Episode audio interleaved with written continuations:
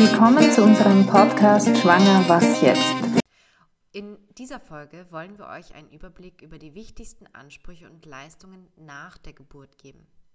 Gleich am Anfang steht die Familienbeihilfe und der Kinderabsitzbetrag.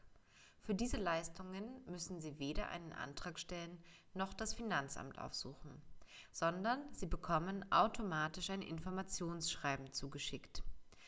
Die Zahlung erhalten Sie, sobald Sie die Geburt des Kindes beim Standesamt gemeldet haben und der Finanzverwaltung, von denen Sie das Schreiben bekommen haben, Ihre Bankverbindung mitteilen. Jeder Steuerpflichtige hat außerdem Anspruch auf den Kinderabsetzbetrag in Höhe von 58,40 Euro, der automatisch gemeinsam mit der Familienbeihilfe ausbezahlt wird. Frühestens am Tag der Geburt können Sie dann den Antrag auf Kinderbetreuungsgeld stellen. Zuständig dafür ist der Krankenversicherungsträger, von dem Sie auch das Wochengeld bezogen haben. Das Kinderbetreuungsgeld kann bis zu sechs Monate rückwirkend beantragt werden. Dann gibt es noch den Familienzeitbonus.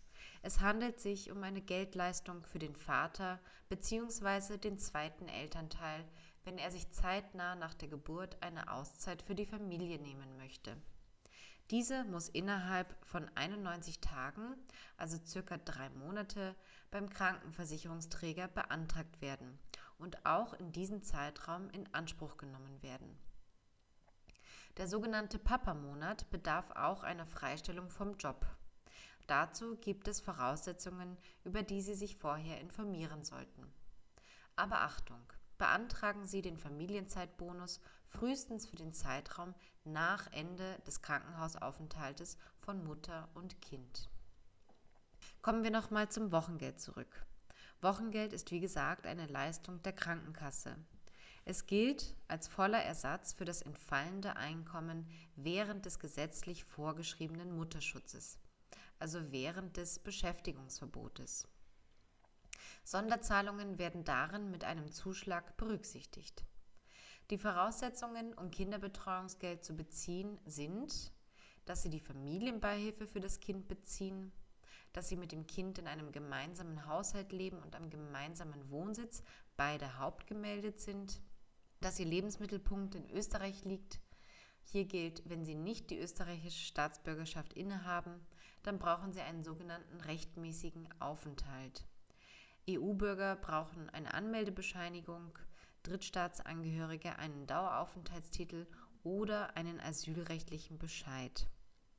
Weitere Voraussetzungen sind, dass Sie die erforderlichen Mutter-Kind-Pass-Untersuchungen vollständig und rechtzeitig durchführen lassen, damit Sie Anspruch auf die volle Höhe des Geldes haben. Und ebenfalls wichtig ist, dass die Zuverdienstgrenze pro Jahr eingehalten wird. Die Monate der Bezugsdauer können beim Kinderbetreuungsgeldkonto flexibel gewählt werden. Und zwar ab der Geburt und dann bis zu einem Zeitraum zwischen dem 12. und 28. Lebensmonat des Kindes. Sollten beide Elternteile sich mit dem Bezug abwechseln, dann kann die Bezugsdauer bis zu einem Zeitraum zwischen dem 15. und dem 35. Lebensmonat gewählt werden. Die gewählte Dauer bestimmt auch die Höhe des Tagesbetrages. Dieser liegt dann ungefähr zwischen 14 und 34 Euro pro Tag. Das sogenannte Grundmodell bezeichnet die kürzeste Bezugsvariante mit dem höchsten Betrag, sprich 365 Tage mit 1016 Euro monatlich. Grundsätzlich gilt, je länger die Anspruchsdauer, desto geringer der Tagesbetrag. Die Gesamtsumme bleibt aber immer gleich.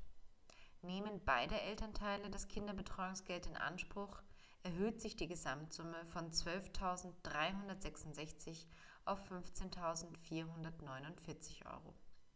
Und man darf bis zu 16.200 Euro pro Kalenderjahr dazu verdienen. Das einkommensabhängige Modell wurde für Eltern geschaffen, die über ein hohes Einkommen verfügen und die sich nur für kurze Zeit aus dem Berufsleben zurückziehen wollen. Hier gibt es neben den genannten allgemeinen Voraussetzungen noch zwei zusätzliche.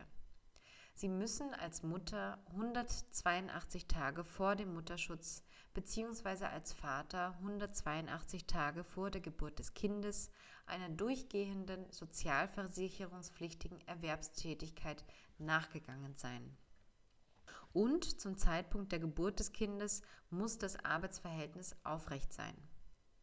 Bezahlter Urlaub, bezahlter Krankenstand und bezahlter Zeitausgleich stellen in dem Fall keine Unterbrechung dieser 182 Tage dar. Auch bei diesem Modell dürfen Sie etwas dazu verdienen, und zwar pro Bezugsmonat etwa in der Höhe der Geringfügigkeitsgrenze, 14 Mal pro Jahr. In weiterer Folge kommen wir nun zu der Frage, was sind Ihre Rechte?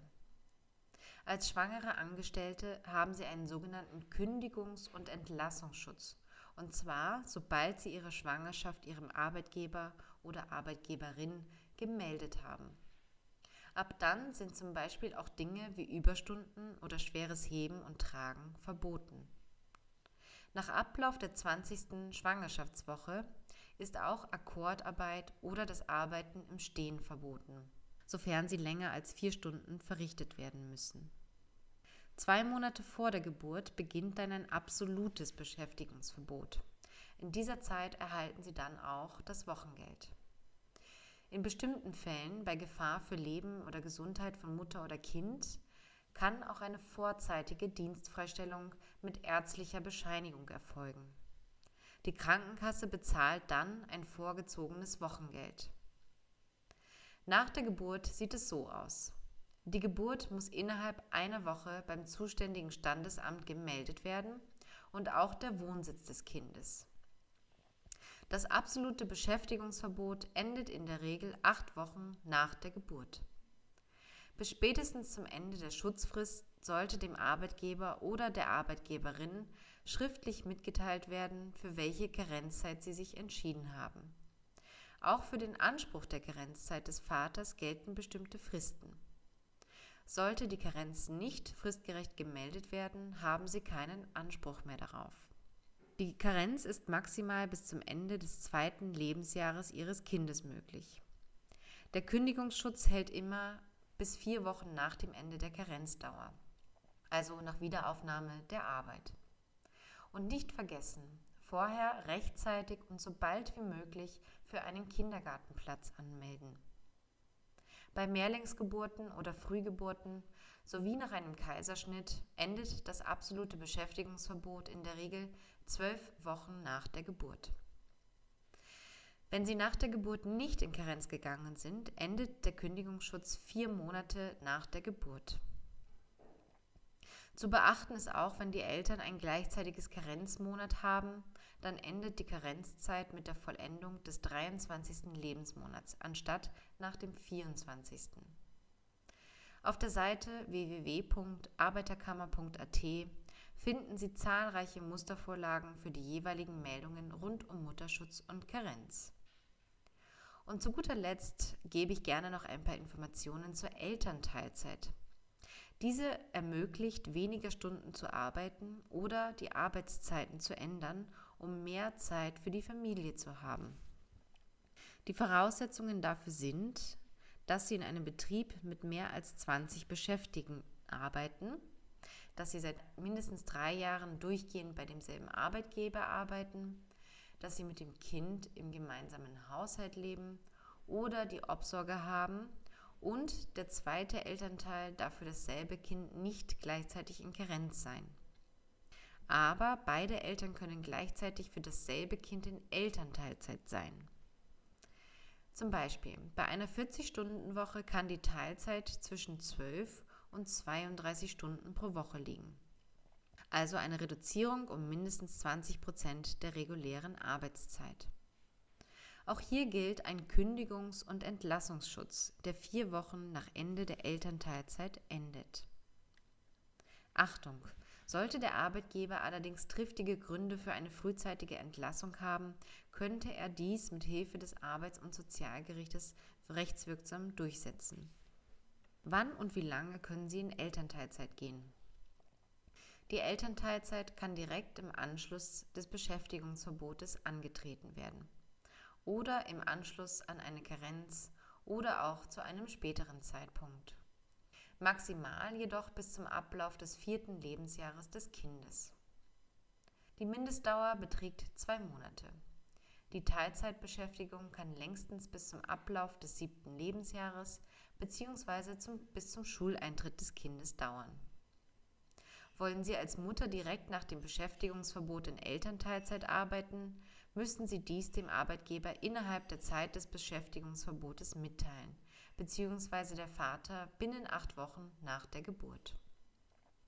Wollen Sie erst zu einem späteren Zeitpunkt in Elternteilzeit gehen, müssen Sie das spätestens drei Monate vor dem gewünschten Antritt schriftlich melden und gegebenenfalls vorher auch einfach mit dem Arbeitgeber sprechen. Vielen Dank fürs Zuhören. Falls Sie selbst in einer schwierigen Situation sind und schwanger oder sollten Sie eine Abtreibung hinter sich haben, können Sie sich gerne auch direkt an uns wenden.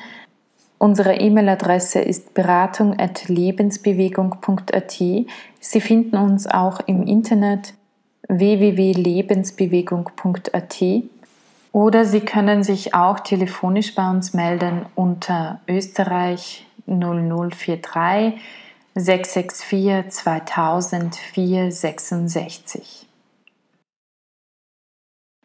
Da wir auf Spenden angewiesen sind, würden wir uns sehr freuen, wenn ihr uns mit einer kleinen Spende unterstützen würdet. So helft ihr uns, die Qualität des Podcasts aufrechtzuerhalten. Die Spende ist steuerlich absetzbar und sie würde gehen an die österreichische Lebensbewegung Verwendungszweck Podcast.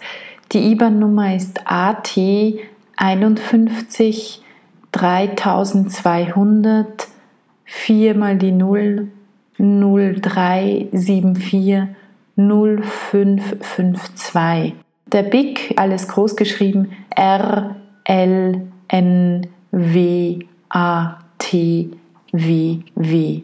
Ihr findet die Kontodaten auch bei uns in den Show Notes. Vielen Dank für eure Spende.